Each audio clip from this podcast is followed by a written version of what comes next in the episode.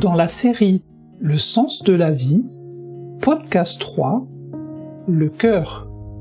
Première partie. Bonjour à toi qui nous écoutes, enfant de la Terre, de la galaxie, de l'univers. On entend souvent qu'il y a la voix de la raison et la voix du cœur. Notre société nous propose d'être réalistes. Nous écoutons alors la raison. C'est ainsi que nous prenons par exemple un travail qui ne correspond pas au désir de notre cœur. Il en est de même avec toutes les expériences à vivre. Choisir la raison plutôt que le cœur. Nous voulons être intégrés dans le groupe quel qu'il soit. Famille, amis, etc. Nous désirons être comme tout le monde. Faire partie du groupe. Effectivement, la collectivité juge la personne différente. Et nous ne voulons pas être la personne différente.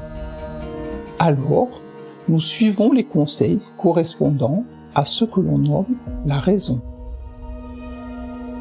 Admettons maintenant que vous savez, au vu de ces informations, différencier le cœur et le mental.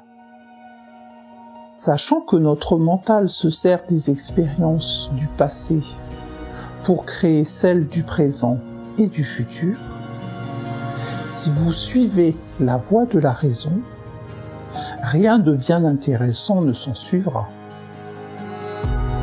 Mais que se passerait-il si nous choisissions d'ouvrir la porte à la spontanéité et que nous refermions la porte du conditionnement C'est ce que nous évoquerons lors de la deuxième partie.